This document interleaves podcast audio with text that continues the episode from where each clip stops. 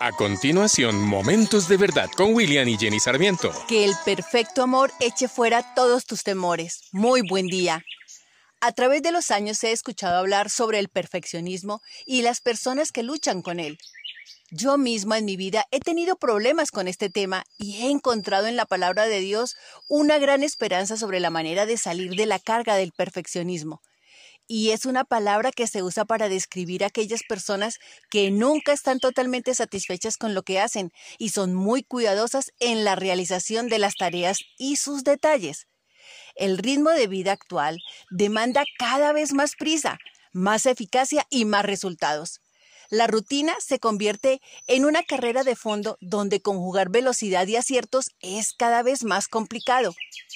Falta tiempo para todo y la perfección parece convertirse en una meta a lo que debemos llegar, cueste lo que cueste. Sin embargo, y aunque suene paradoja, la perfección no siempre es perfecta pues en muchas ocasiones y en contra de lo que puede pensar, conlleva muchos más inconvenientes que ventajas para nuestra salud física y mental. Las personas perfeccionistas suelen ser rígidas en su pensamiento y muy críticas consigo mismas, estrictas e incansables en la consecución de metas personales. Las personas que tienen este rasgo de personalidad suelen tener crisis de ansiedad, cansancio excesivo o incluso falta de motivación. La palabra de Dios nos confirma que solo Dios es perfecto. Pero al recibir a Cristo en nuestra vida empezamos a ser perfeccionados en su carácter, porque con una sola ofrenda Cristo ha hecho perfectos a los que Él purifica, muy diferente a lo que entendemos por el perfeccionismo. El Señor dice, Te basta con mi gracia, pues mi poder se perfecciona en tu debilidad.